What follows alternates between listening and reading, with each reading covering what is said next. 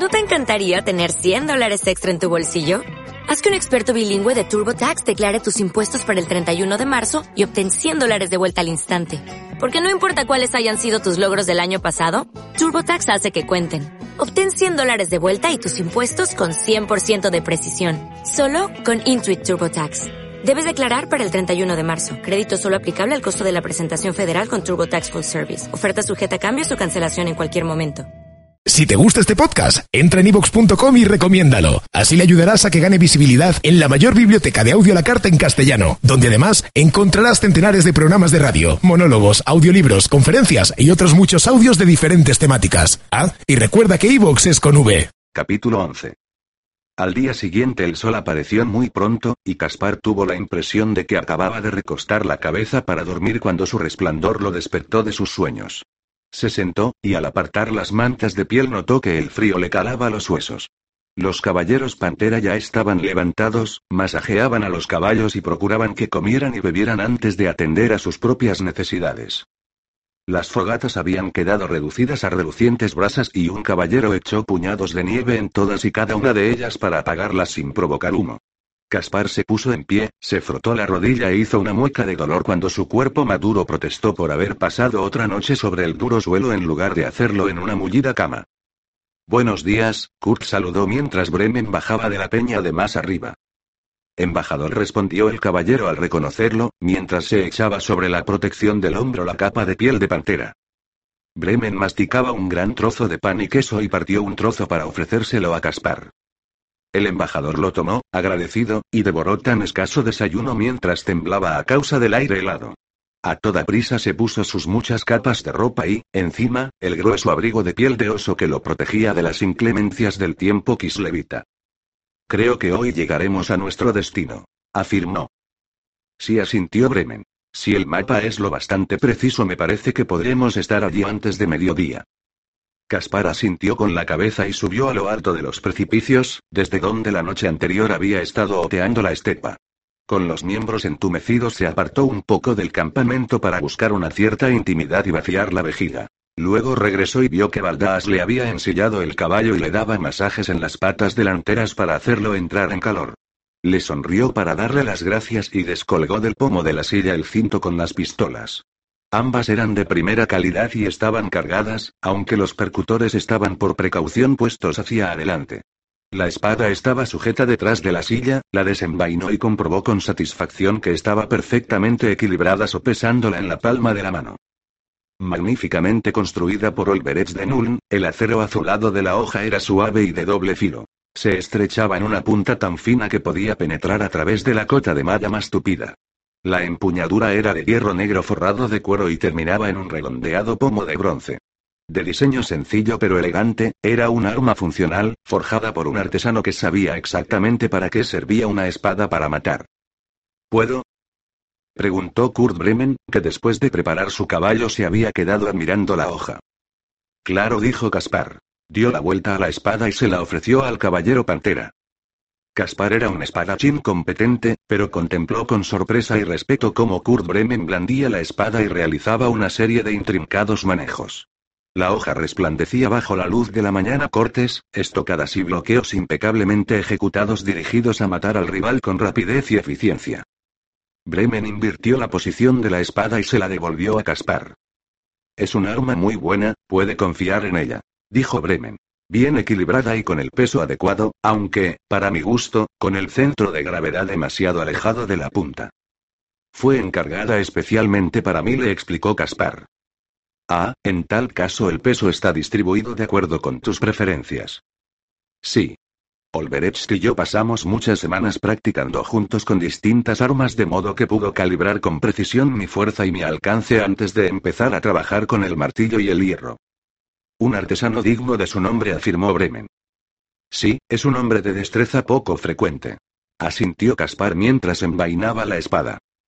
Luego puso el pie en el estribo de cuero del caballo y se impulsó para encaramarse a la silla. Los caballeros de inmediato siguieron su ejemplo. Bremen saltó sobre su montura, desclavó su lanza de la nieve y reposó sus posaderas en la blanda piel en forma de copa sujeta a la silla con hebillas. Los demás caballeros lo imitaron de buen grado y, mientras el estandarte de los caballeros pantera se alzaba por encima de los guerreros montados, todos inclinaron las cabezas para rezar a Sigmar. Recitaron unos versos especiales de su orden, mientras Caspar silenciosamente susurraba sus propias oraciones al dios de los guerreros del emperador pidiéndole energía y valor para enfrentarse a cualquier prueba que el nuevo día pudiera depararles. Finalizados los rezos, Kurt Bremen gritó. Caballeros Pantera, adelante. Espoleó el caballo y encabezó la marcha hacia el norte. Una vez más, el interminable vacío de la estepa los abrumó y cabalgaron en silencio durante varias horas, mientras el sol ascendía más y más por un cielo sin nubes. El tobol fluía melancólicamente a su lado y el blanco y suave murmullo de sus aguas los reconfortaba y tranquilizaba mientras los fríos vientos azotaban la corriente. Llegó el mediodía sin que apareciera el menor signo de la bifurcación del río y Caspar confió en que en el mapa no hubiera un error de escala demasiado grande.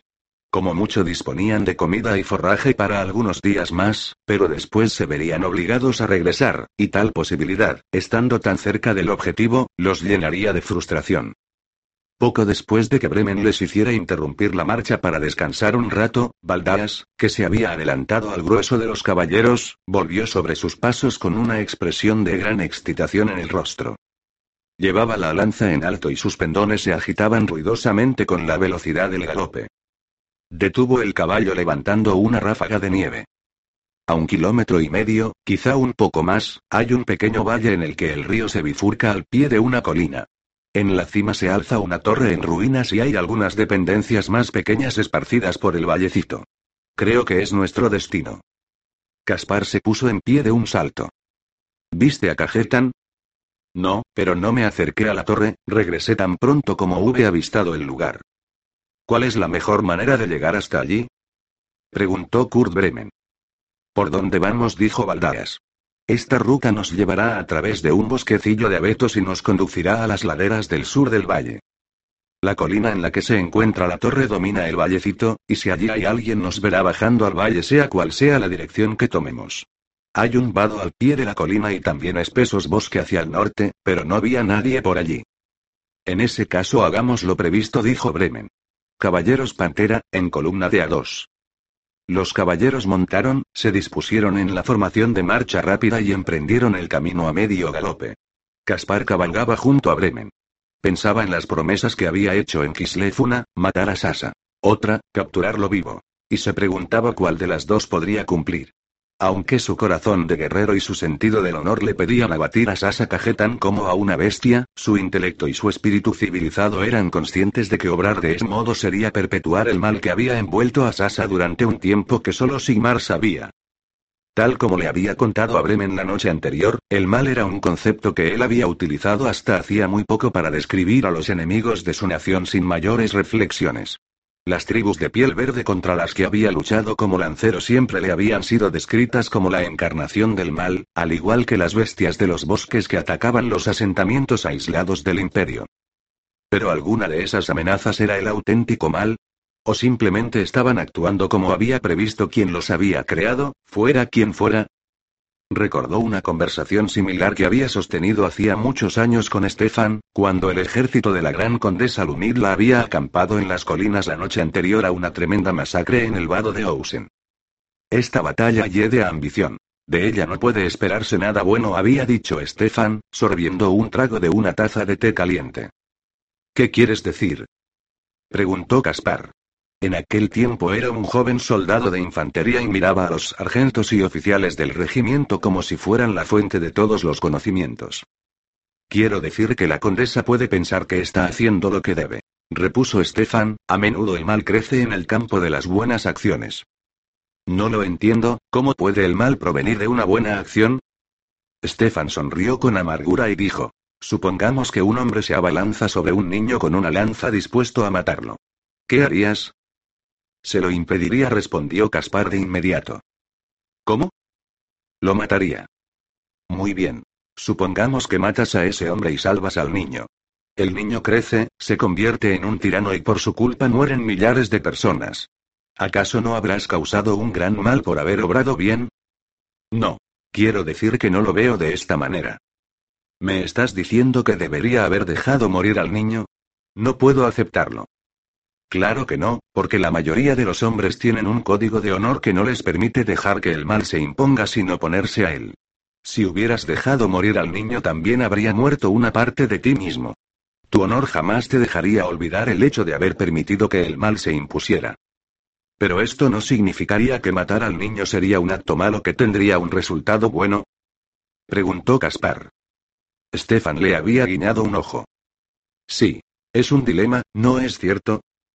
Aquel dilema lo había dejado confuso en aquel entonces y todavía seguía confundiéndolo. ¿Cómo podía el hombre conocer las consecuencias de sus acciones? Lo que podía ser contemplado como la única verdad y la noble ejecución de un acto, visto de forma retrospectiva podía ser considerado como el catalizador de un gran mal. El futuro era desconocido y, a menos que un hombre creyera en la predestinación, no había manera de juzgar el resultado de sus actos. Lo único que un hombre podía hacer era respetar su propio código de honor y oponerse al mal donde lo viere, y, después de la vergonzosa victoria en el vado de Ousen, estas ideas habían constituido la piedra angular de los principios de Caspar. Mientras cabalgaban entre las sombras del bosquecillo del que Baldaas les había hablado, Caspar dejó atrás esas reflexiones. Allí, los caballeros se vieron obligados a reducir la marcha. Condujeron los caballos al paso a través de la misteriosa penumbra del bosque por temor a que las monturas pudieran romperse una pata al meterla en algún agujero escondido del terreno. Durante otra hora, aproximadamente, siguieron avanzando por el bosque. Luego, una débil luz al frente les anunció el final de la opresiva espesura. La luz del día les resultó excesivamente brillante después de la penumbra del bosque, pero Caspar constató que todos estaban contentos de haberse liberado de aquella oscuridad arbórea. Mientras trotaba en dirección a la parte superior de una cresta cubierta de nieve, vio lo que quedaba de las propiedades del boyardo Fiodor Cajetan en aquel valle. Aunque Baldaas le había contado que la casa solariega estaba en ruinas, no esperaba una sensación tan poderosa de abandono. La piedra ennegrecida de las ruinas de la casa lo llenó de melancolía. A partir de lo poco que Sofía había sido capaz de contarle, sabía que, de joven, Cajetan había sufrido terriblemente en aquel lugar, que allí se había gestado un gran mal a través de repetidos y sistemáticos abusos. Los afluentes del Tobol burbujeaban por una hendidura de los pliegues nevados del valle. En su descenso coronaban de espuma esquistos y granitos y después serpenteaban por el fondo del valle hasta unirse en el perezoso fluir de la corriente principal del río. Tal como Baldaas había dicho, vieron un vado al pie de la colina y cabalgaron raudos hacia el fondo del valle a través del ondulado paisaje. Los caballos penetraron en las aguas heladas del vado y relincharon en señal de protesta cuando el agua les llegó a la altura de las rodillas. Caspar contempló la arruinada casa solariega y por un instante creyó haber visto una sombra que se movía. ¿Cajetan? No lo sabía. Pero para bien o para mal, el viaje estaba a punto de llegar a su fin. Cajetan observaba con una mirada borrosa por la falta de sueño cómo los caballeros vadeaban el río. A la cabeza cabalgaba el embajador. Sasa ahogó un sollozo. Sentía mucho dolor y tuvo que esforzarse mucho para no desmayarse. Su resistencia, prodigiosa en otro tiempo, estaba en su punto más bajo. Realmente lo que le quedaba era nada. Nada salvo el ferviente deseo de expiar lo que él sabía que había hecho. El recuerdo de lo que había ocurrido mientras el yo auténtico había tenido una posición dominante en su espíritu todavía era confuso, como hecho de fragmentos incompletos de una pesadilla evocada a medias, pero recordaba lo suficiente para saber que debía ser castigado. Retrocedió tambaleándose hacia la tumba abierta y se arrodilló ante los huesos que había exhumado. Alzó el cráneo de su madre, que aún conservaba desteñidos mechones de cabello castaño rojizo, y le dio un beso de despedida. Después, se colgó el arco al hombro y recogió las dos espadas gemelas. Sasa Cajetan excavó un hoyo profundo hasta agotar las últimas reservas de energía mientras susurraba el mantra del poder interior. Tal vez la muerte se cernía sobre su cabeza, lista para reclamarlo, pero quería escupirle en el ojo por última vez antes de hundirse en las tinieblas. Sasa había visto una fría determinación en la expresión del embajador mientras cabalgaba para cruzar el río. Desenvainó las espadas. Sabía que Matka tenía razón. El embajador podía ayudarlo. Los caballeros pantera se desplegaron formando una larga línea mientras se acercaban a la casa en ruinas. El viento aullaba tristemente en torno de los derruidos muros y las ventanas vacías. Caspar desenvainó la espada y exploró los altos muros y los cascotes en busca de algún rastro de Cajetán. Él y Bremen doblaron la esquina más alejada de las ruinas y lo encontraron allí. El espadachín estaba ante un hoyo oscuro excavado en el suelo al lado del cual había huesos de color terroso dispuestos de modo que formaban un esqueleto humano. Un vestido azul muy estropeado estaba desplegado sobre los huesos y un siniestro cráneo coronaba el macabro conjunto. Cajetan tenía un aspecto horrible, las manos le sangraban y el viscoso líquido le bajaba a lo largo de las espadas hasta caer en la nieve. La mitad inferior de su holgada camisa blanca estaba acartonada a causa de la sangre seca. Tenía el rostro triste y demacrado, el cabello alborotado y sucio. El guerrero arrogante y seguro de sí mismo que Caspar había conocido ya no existía, y en su lugar había un hombre acosado, de aspecto miserable y con el brillo de la locura en los ojos. Pero tenía las espadas desenvainadas, y Caspar había podido comprobar de sobra su sublime dominio para saber que incluso en tan lamentable estado Cajetan no era un hombre al que se pudiera subestimar. El espadachín miró hacia arriba y Bremen gritó. Caballeros Pantera, a mí. Cajetan observaba con calma mientras los caballeros acudían a la llamada del jefe y lo rodeaban formando un impenetrable anillo de acero. Sasa, se acabó, dijo Caspar, y guió a su caballo hacia adelante. No tienes que morir aquí, ¿sabes? No dijo Cajetan apesadumbrado. Sí, tengo que morir. Realmente, sí. Sé lo que te trajo hasta aquí, Sasa dijo Caspar en un tono uniforme y sereno. Oyó que se acercaba Bremen a caballo y con un gesto de la mano le hizo signos para que se retirara. No creas que lo sabes, embajador. No puedes saberlo. Hice. Cosas, cosas terribles, y ahora tengo que pagar por ello. Estoy contaminado. Contaminado por el mal, por el caos. Caspar vio el intenso dolor que se reflejaba en los ojos de Cajetan, y, despacio, bajó del caballo.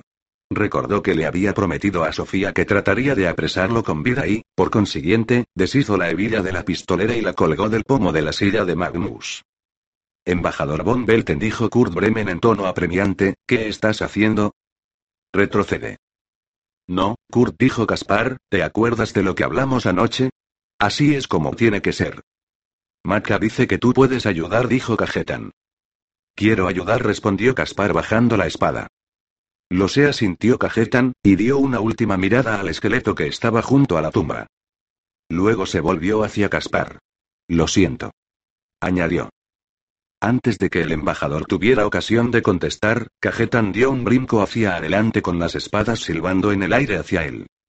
Caspar apenas pudo levantar su espada a tiempo para bloquear la estocada y desviar el pinchazo de la segunda espada de Cajetan dirigido a su estómago. Su instinto le aconsejó pasar al ataque. Las hojas de Cajetan desviaron sus golpes y retrocedió un paso mientras los caballeros Pantera se le acercaban. Durante varios segundos, los dos hombres intercambiaron golpes, avanzaron y retrocedieron. Luego, Caspar se dio cuenta de que Cajetan no tenía ninguna intención de matarlo. Un guerrero de su categoría podía haber acabado con él en la primera embestida de cualquier enfrentamiento entre ellos dos. Y, cuando Caspar dirigió la espada hacia el corazón del espadachín, cayó en la cuenta de que eso era lo que Cajetan realmente quería. Entonces, para Caspar el mundo se redujo al corto recorrido de la punta de su espada hacia el pecho desprotegido de Cajetan. El tiempo pareció detenerse, y el embajador vio cómo la tristeza reflejada en los ojos del espadachín era sustituida por una expresión de agradecimiento. Incapaz de detener el golpe, Caspar torció la muñeca y se las apañó para cambiar el ángulo de la estocada. La hoja bajó y se hundió en el muslo de Cajetan. Atravesó músculo, grasa y hueso, y emergió fácilmente por detrás de la pierna. Cajetan gruñó de dolor, su pierna cedió y lo hizo caer al suelo, y en su caída arrastró la espada que empuñaba Caspar. El embajador retrocedió tropezando, mientras los caballeros pantera se acercaban y apartaban a patadas las espadas de Cajetan. Kurt Bremen puso el pie en el pecho del espadachín y alzó la espada para asestarle el golpe definitivo. Kurt, no. Gritó Caspar. La espada del caballero se cernía sobre el cuello del espadachín. Hazlo. Merezco la muerte. Mátame. Chilló Cajetan. Caspar agarró el brazo de Bremen y exclamó. No lo hagas, Kurt. Si lo matamos de esta manera solo perpetuaremos el mal que ha provocado todo esto y no habremos aprendido absolutamente nada. El caballero, de mala gana, asintió con la cabeza y bajó la espada mientras algunos compañeros suyos tiraban de cajetan para ponerlo de rodillas y le ataban las muñecas con una cuerda. Baldaas apoyó su bota blindada en el costado de cajetan y desclavó la espada del embajador provocando que manara más sangre de la herida. No, no, no. Sollozó cajetan. Por favor. ¿Por qué no me matáis? Caspar se arrodilló junto al lloriqueante espadachín y le dijo. No te voy a engañar, Cajetan, vas a morir, pero no así sino ahorcado por la cuerda del verdugo. Pero te juro que procuraré que los que te hicieron ser de esta manera también sean castigados. Cajetan no respondió pues estaba demasiado hundido en su propia desesperación. Caspar se levantó y de repente se sintió sin fuerzas. Mientras los caballeros vendaban la herida de la pierna de Cajetan, cogió su espada de manos de Baldaas, recogió las armas del espadachín y las colgó de su silla de montar. Kurt Bremen se reunió con él y ambos compartieron un rato de serena reflexión. Creo que ahora entiendo lo que me dijiste junto a la fogata, dijo al fin Bremen. ¿De veras? Bremen asintió con la cabeza. Cajetan morirá por sus crímenes, de eso no tengo la menor duda.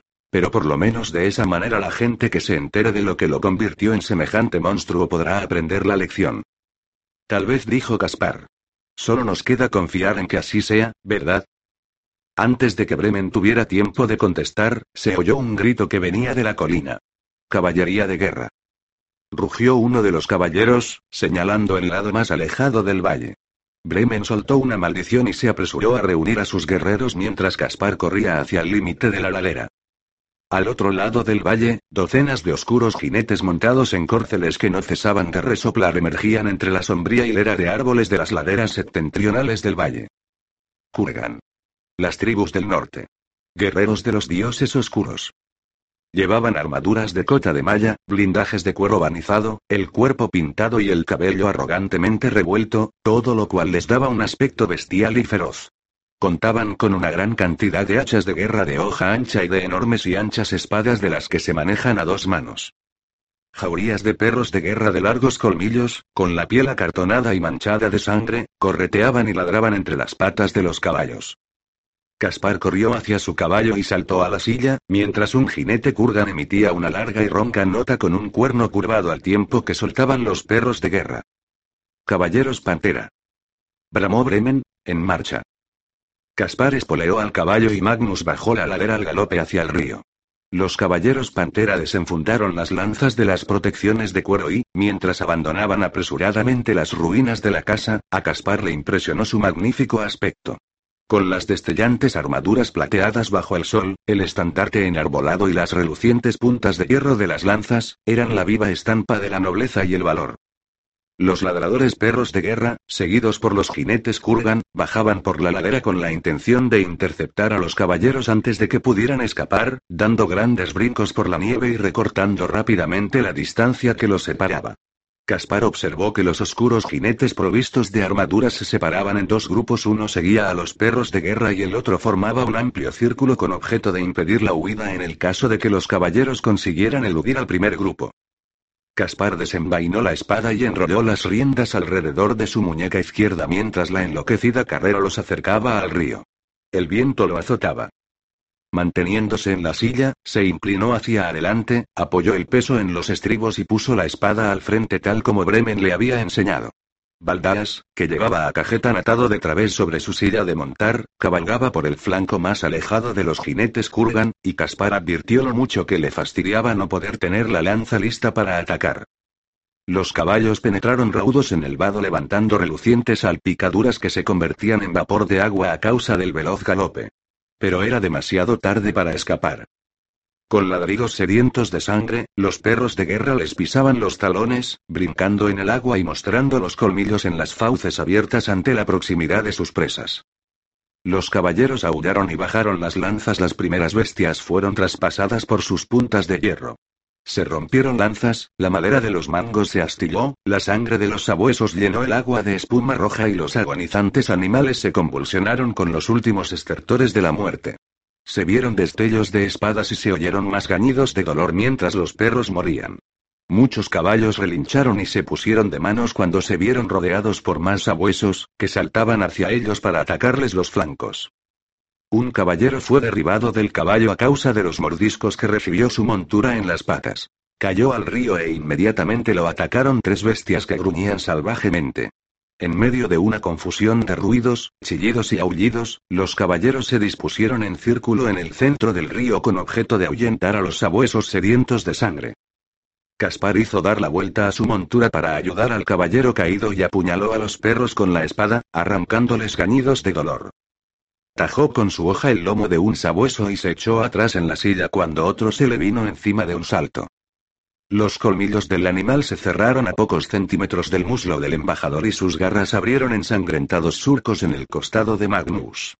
El caballo se puso de manos y pateó con fuerza con sus cascos de hierro, alcanzó al perro y le abrió la cabeza. Caspar se esforzó por mantenerse en la silla. Entretanto, el jinete derribado se levantó del agua con el brazo izquierdo pendiéndole al costado, totalmente inútil, y perdiendo abundante sangre por una profunda herida en el hombro. El caballero dio las gracias con una inclinación de cabeza, pero entonces cayó de nuevo al agua alcanzado por una flecha negra, de ástil grueso como el pulgar de Caspar, que le atravesó el peto. Caspar hizo girar al caballo cuando más flechas se les vinieron encima. Los jinetes que habían seguido a los perros de guerra hacia el vado galopaban hacia ellos disparando desde las sillas de montar sus potentes y curvados arcos. Vio cómo un sabueso era alcanzado en el aire a medio salto por una flecha dirigida a un caballero y se inclinó sobre el cuello de su montura. Una lluvia de flechas silbó en el aire, y la mayoría se estrellaron sonoramente contra las sólidas armaduras forjadas por enanos y contra los escudos de los caballeros. Gruñidos de dolor indicaban a Caspar que no todas las flechas habían sido esquivadas y que algunas habían conseguido penetrar en las carnes de los caballeros. Kurt Bremen cortó el cuello del último perro y dio la vuelta a su montura para encararse con los jinetes que se les acercaban. Con perfecta disciplina marcial, el resto de los caballeros se reagrupó en torno a su jefe, con el estandarte de los templarios de Sigmar en alto. Caspar cabalgaba junto a Bremen, jadeando intensamente y manchado de sangre. A la carga. Rugió el jefe de los caballeros Pantera, por Sigmar y el emperador. Con el grito de batalla del jefe resonando en sus espíritus guerreros, los caballeros se lanzaron al encuentro de los jinetes Kurgan. Caspar se vio corriendo junto a los caballeros, atrapado por el mismo desesperado heroísmo de los guerreros de Bremen. Se oyó el ruido del chocar de más flechas contra armaduras y escudos, pero Caspar constató que la lluvia de flechas era menos intensa que antes. Entretanto, los jinetes estaban sustituyendo los arcos por manguales largos palos que en sus extremos llevaban sujetas cadenas de las que colgaban bolas de hierro provistas de pinchos. Mientras apartaba a su caballo del río, Caspar se dio cuenta de que aquellos jinetes habían cometido un peligroso error. Convencidos de que los sabuesos y las flechas habrían castigado duramente a sus adversarios, los jinetes Kurgan se habían acercado demasiado al enemigo y no habían tenido tiempo de prepararse ante la rapidez de la carga de los caballeros. Apresuradamente, trataron de organizarse ante el ataque, pero en un enfrentamiento armado entre caballeros provistos de armaduras y arqueros a caballo poco protegidos, solo podía darse un resultado. La carga de los caballeros Pantera golpeó a los Kurgan como un martillazo. Lanzas y espadas derribaron de las sillas a los feroces norteños en una brutal lucha cuerpo a cuerpo que duró lo que tarda el corazón en latir unas pocas veces. Se oyeron los gritos de dolor de los hombres y el repicar del acero sobre el hierro. Caspar vio a un Kurgan que chillaba al ser derribado de la silla atravesado por la lanza de un caballero. El mango del arma se tiñó con la sangre que brotaba de la herida. Los caballos caídos y los hombres derribados de sus monturas eran aplastados por los cascos en el arremolinado tumulto. Caspar disparó la pistola a la cara de un norteño que aullaba la bala le abrió un agujero a un lado del yelmo y rebotó en el interior del cráneo. De forma precipitada, guardó el arma humeante en la pistolera y desenfundó la segunda pistola mientras otro guerrero tatuado se disponía a atacarlo volteando el mangual por encima de la cabeza. Caspar le destrozó el hombro de un disparo, pero el Kurgan siguió avanzando, rugiendo en su fiera lengua norteña. Caspar salió a su encuentro, le asestó un espadazo en el pecho y retiró la hoja antes de que quedara atrapada en la armadura del muerto. Luego trató de recuperar el aliento, exhausto a pesar de la desesperada energía que palpitaba en sus venas. Pero antes de que los caballeros pudieran aprovechar su ventaja, los Kurgan volvieron grupas y, dando muestras de experiencia, abandonaron la lucha y se alejaron al galope. Caspar sintió una gran alegría al contemplar su retirada y proclamó a gritos la victoria. Espoleó al caballo para intentar darles caza, pero oyó el potente estruendo de una trompeta y advirtió que se trataba de un aviso para que la caballería del imperio abandonara la persecución. Cuando tiró de las riendas y obligó a que el caballo dejara huir a los Kurgan, sintió que el corazón le latía intensamente. En aquel momento advirtió que aquella pequeña victoria tan solo había sido parte de la estrategia de los Kurgan. Más al sur, cerrándoles el paso por el río, había más de 30 hombres a caballo, el segundo grupo de jinetes Kurgan. Mientras los sabuesos y el primer grupo de jinetes habían entretenido a los caballeros imperiales, aquellos otros les habían cortado la retirada y en aquel momento avanzaban hacia ellos. No iban poco protegidos, sino que aquellos enormes guerreros iban provistos de armaduras de hierro oscuro, yelmos rematados con cuernos y escudos de madera con refuerzos de bronce.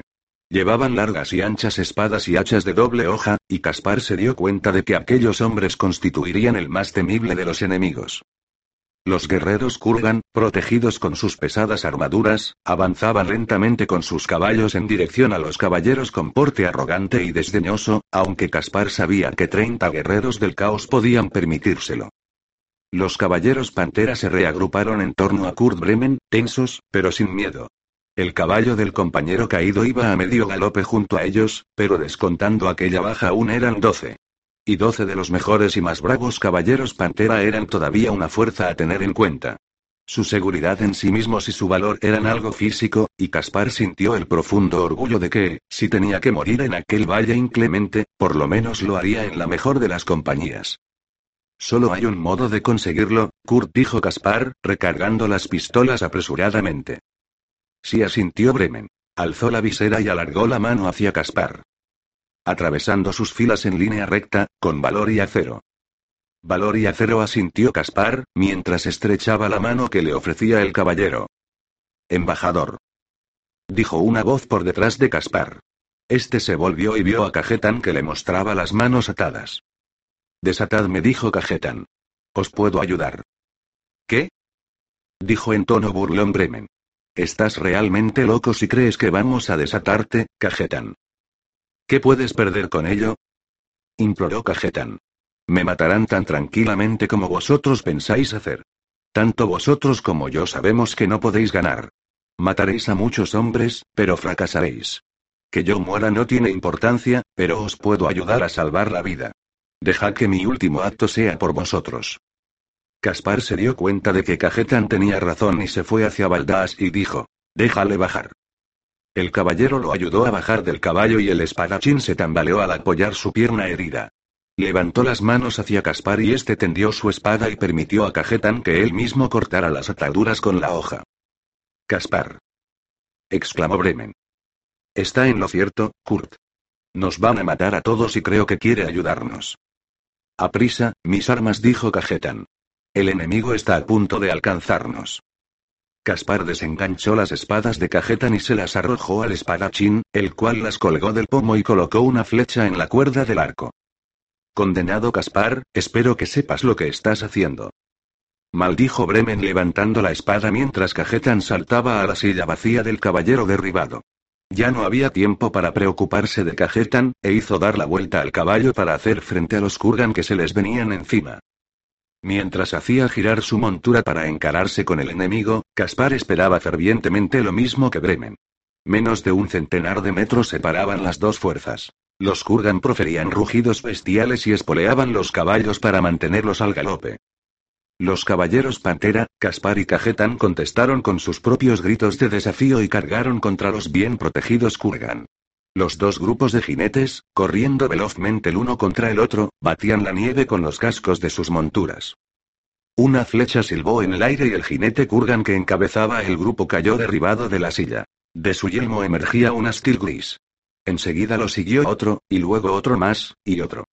Cada flecha debatía a un Kurgan, y Caspar vio asombrado cómo Cajetan, al galope, conseguía disparar a un guerrero tras otro con gran celeridad y metódica precisión.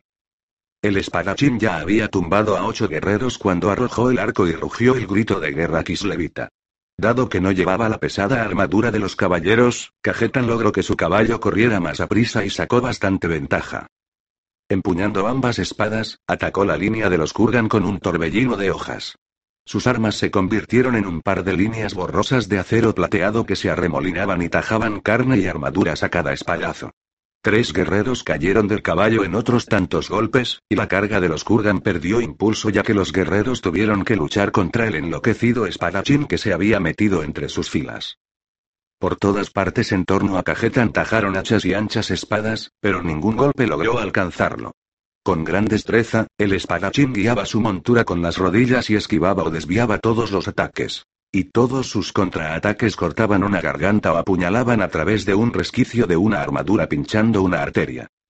Los caballeros Pantera cargaron contra la confusa masa de Kurgan y se unieron a la batalla oportuna y lealmente, aunque Caspar era consciente de que se podrían considerar muy afortunados si conseguían salir con vida. Vio a un guerrero Kurgan que se disponía a atacar a Cajetan por la espalda y le disparó a la nuca. El valle resonaba con los chillidos de los hombres heridos y con el ruido metálico producido por el acero forjado en el imperio al chocar contra el pesado hierro de los petos. Pesadas hachas perforaban las armaduras. Un caballero pantera cayó derribado por un golpe que le cortó desde la clavícula hasta la pelvis. La batalla degeneró en un amasijo confuso de hombres aullando, caballos, hojas, sangre y gemidos. Al verse frenado el empuje de su carga inicial, los Kurgan perdieron la iniciativa de la pelea. Los chillidos y gritos de los combatientes llenaban el valle, y Caspar se dio cuenta de que la suerte de la batalla estaba en el filo de la navaja. Recuperó las viejas intuiciones de general y advirtió que el combate se encontraba en el momento decisivo.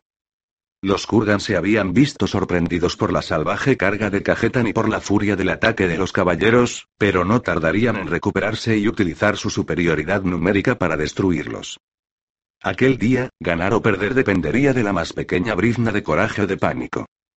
Pegó un cortante espadazo en el brazo de un aullante guerrero Kurgan y se inclinó hacia atrás para derribarlo de la silla de una patada, y entonces vio que un gigante barbudo con la cara llena de cicatrices forzaba la caída de un caballero con un terrible hachazo propinado con su enorme hacha de guerra.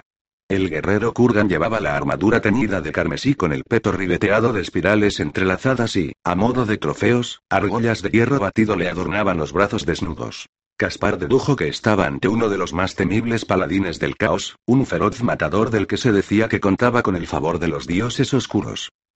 Varios guerreros lo rodeaban, cada uno lucía en el peto una señal que lo identificaba como un paladín concreto. Caspar disparó la última pistola contra el gigante, pero el tiro no dio en el blanco aunque sí abrió la garganta de un jinete que estaba a su lado. El brutal paladín hizo girar su montura y levantando su enorme hacha de guerra se lanzó contra Caspar. Caspar se movió en la silla de un lado para otro y el hacha pasó silbando junto a su cabeza, chocó con el hombro y le arrancó la hombrera.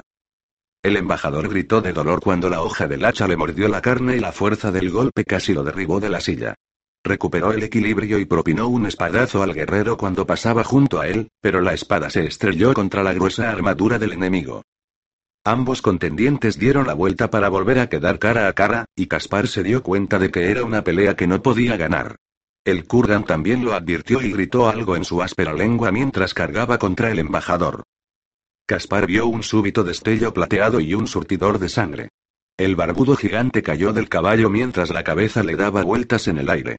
Y Cajetan pasó como un rayo, sangrando por una veintena de cortes, con las espadas centelleando mientras seguía matando y matando. Caspar miró al espadachín sin dar crédito a sus ojos. Cajetan luchaba con una gracia y una destreza que iban más allá de toda lógica. El embajador había oído decir que la auténtica genialidad de un guerrero consistía en encontrar espacio para maniobrar, en descubrir la oportunidad para el golpe fatal, y, al mismo tiempo, impedir que el adversario hiciera otro tanto. Admiró el fluir casi líquido de Cajetan en el corazón de la batalla. Hachas y espadas parecían pasar flotando junto a él como si no quisieran alcanzarlo, mientras él giraba y se desplazaba para esquivarlas con sobrenatural habilidad. Sus hojas resonaban sin cesar y dondequiera que golpeasen caía muerto un enemigo. Caspar hizo girar su montura, dispuesto a reanudar el combate, aunque el brazo que blandía la espada le ardía a causa de la fatiga y cada jadeo le quemaba los pulmones. Pero los jinetes Kurgan ya se batían en retirada. La repentina muerte de su líder había roto su moral y galopaban en dirección norte, hacia la hilera de árboles de la cual habían salido. Caspar bajó la espada y se abandonó a la extenuante fatiga de la batalla. Dio unas palmadas en los palpitantes flancos de Magnus y le acarició la piel empapada de sudor gruñendo de dolor al sentir un ardiente dolor en el hombro, donde el hacha del jefe guerrero de los Kurgan lo había herido. Tenía el brazo entumecido y, para comprobar hasta qué punto, flexionó los dedos. Se obligó a sí mismo a permanecer en la silla y se dio la vuelta al oír que alguien lo llamaba por su nombre. Sasa Cajetan cabalgó hasta situarse junto a él, empuñando todavía las espadas manchadas de sangre. Caspar echó un vistazo a las armas y se preguntó si tal vez habría sobrevivido a la batalla tan solo para morir ahora a manos del espadachín.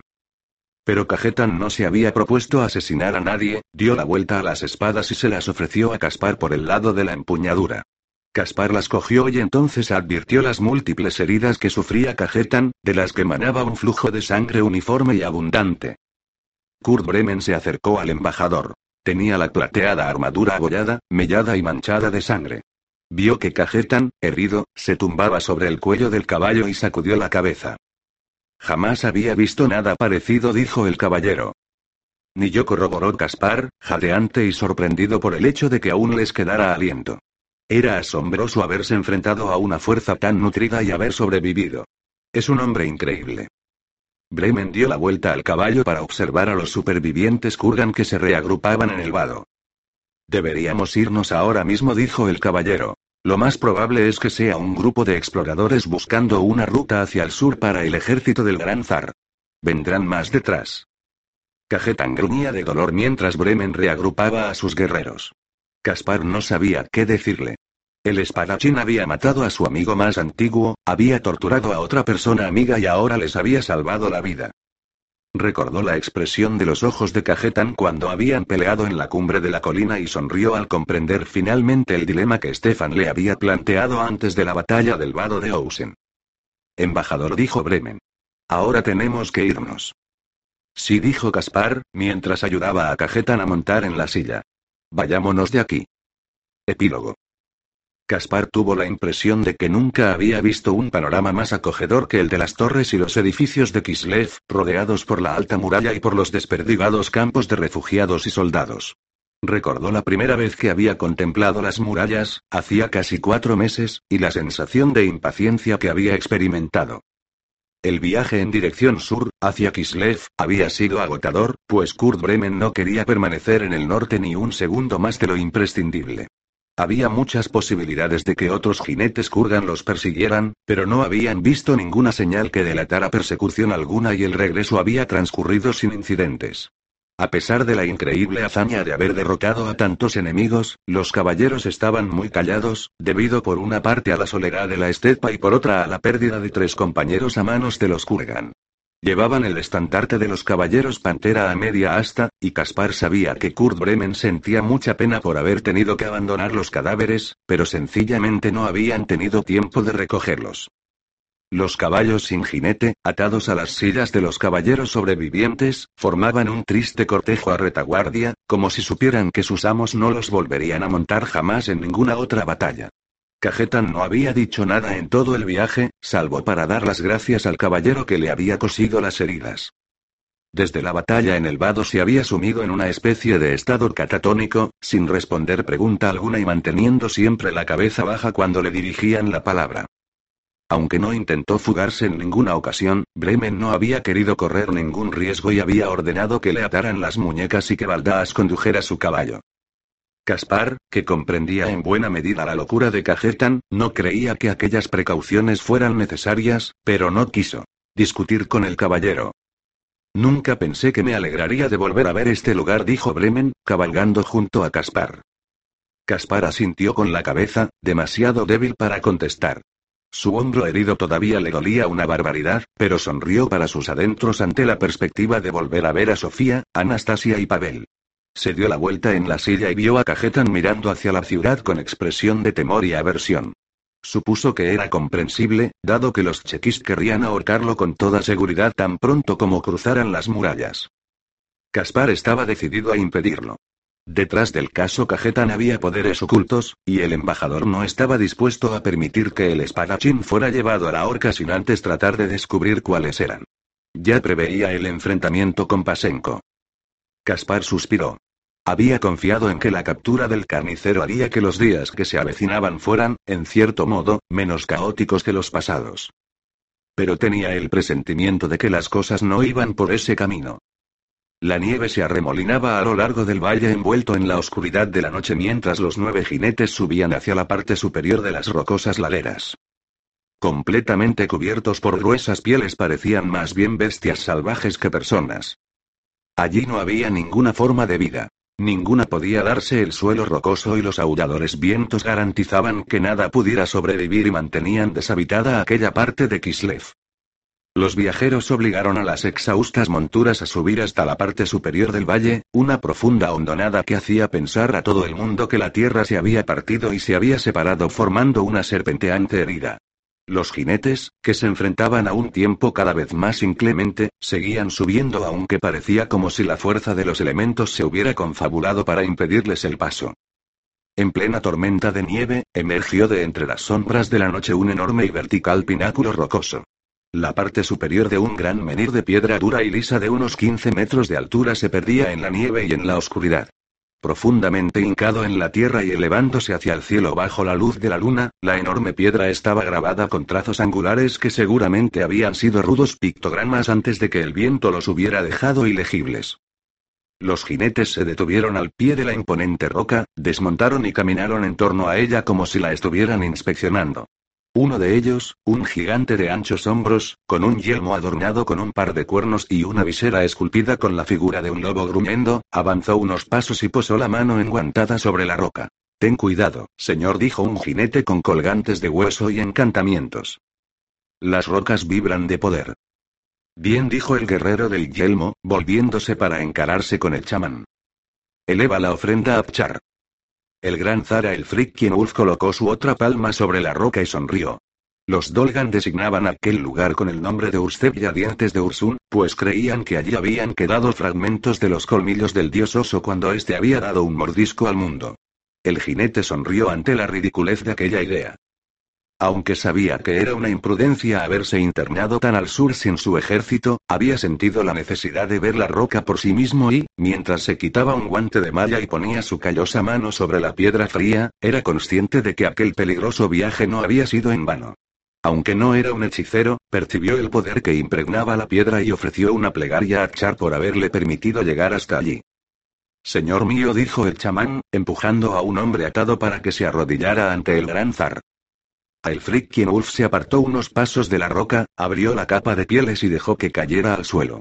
Debajo de las pieles llevaba una armadura de placas iridiscentes de duro acero que reflejaba la luz de la luna formando pequeñas ondulaciones en su superficie, como si la hubieran abrillantado con algún aceite.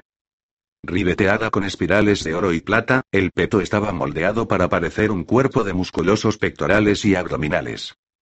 La piel de los brazos estaba casi totalmente cubierta por brazaletes de hierro batido, a modo de trofeos, y por tatuajes coloreados que se distorsionaban cuando se tensaban los poderosos músculos. Quien Wolf llevaba envainado al hombro un enorme espadón que medía dos metros de largo y cuya empuñadura tenía forma de un repulsivo demonio. Se quitó el yelmo y se lo dio a uno de sus guerreros. Una desordenada cabellera de pelo plateado con mechas negras en las sienes se esparció en torno a sus hombros enmarcando un rostro lleno de cicatrices rituales, seis cortes en la mejilla izquierda y cuatro en la derecha, que irradiaba una inteligencia inmisericordia. El gran zar sobresalía por encima de sus guerreros. Era un poderoso paladín al servicio de los temibles dioses del norte, los dioses verdaderos del hombre, los dueños del fin de los tiempos, que no tardarían en convertirse en herederos de este mundo. Ante él el prisionero se estremecía y lloraba, desnudo salvo por un taparrabo sucio. El gran zar sonrió, mostrando dos hileras de dientes de puntas afiladas, y se inclinó para levantar al cautivo cogiéndolo por el cuello con una mano grande y fuerte. El hombre se debatía en vano, no podía escapar. El imponente paladín del caos atrajo al prisionero hacia él y, con un rugido en honor de Char, le dio un mordisco en la garganta y acercó el tembloroso cuerpo hacia la roca para que el chorro de sangre salpicara el gigantesco menir. El chamán se inclinó hacia adelante para examinar los dibujos que la sangre había formado al derramarse sobre la piedra y, cuando el viscoso líquido llegó a los pictogramas erosionados, trazó otras figuras. El gran zar arrojó a un lado el cuerpo del muerto, escupió un bocado de carne al pie de la roca y dijo, ¿Y bien? ¿Qué anuncian los presagios? El chamán se dio la vuelta y dijo, puedo percibir el pulso del mundo debajo de nosotros. ¿Y? El mundo tiene miedo. El gran zar soltó una carcajada. No le faltan motivos.